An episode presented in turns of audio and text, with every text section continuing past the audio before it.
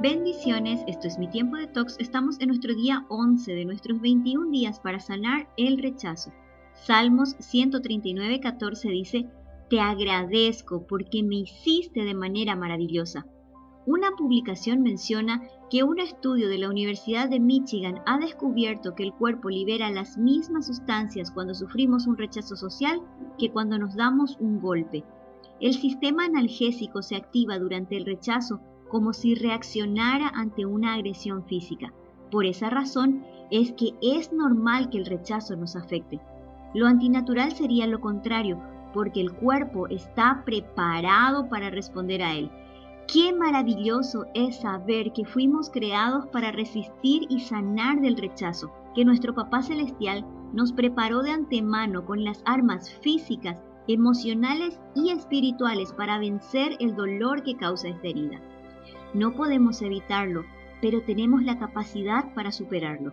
Los pensamientos de autocrítica o victimización solo te llevarán a quedar atrapado en tu dolor. La definición más poderosa que puedes recibir no depende de lo que ocurra a tu alrededor, sino de la palabra que Dios estableció en tu corazón, de lo que Él dice sobre tu vida y tu persona. Se trata de la esencia y las virtudes que ya están en ti y que necesitas desarrollar o descubrir. La Biblia nos muestra claramente quiénes somos en Jesús, qué podemos lograr con Él y cuáles son aquellas cosas que debemos renunciar. Vayamos a una pausa para respirar.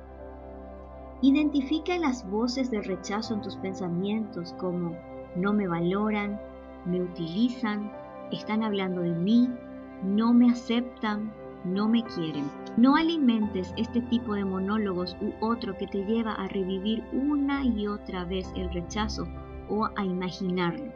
Reconoce el dolor, pero no lo sobrevalores. En lugar de eso, guarda tu corazón del resentimiento y la división, cortándolos en oración y declarando palabras vivificantes.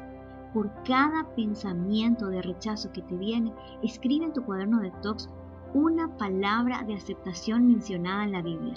Y recuerda Salmo 139, 23. Examíname, oh Dios, y conoce mi corazón. Pruébame y conoce los pensamientos que me inquietan